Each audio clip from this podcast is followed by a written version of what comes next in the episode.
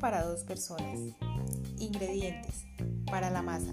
125 gramos de harina de trigo tamizada, 2.5 gramos de levadura activa, 2.5 gramos de azúcar, 13 mililitros de aceite, 62 mililitros de agua, 2.5 gramos de sal.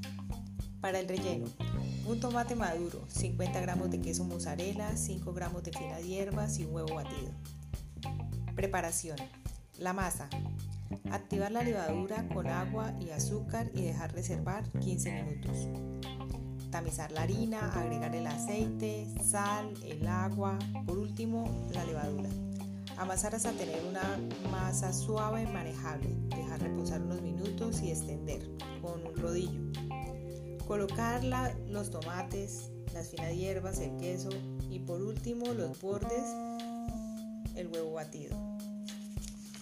Hornear durante unos 20 minutos y servir. Una receta deliciosa para compartir en familia.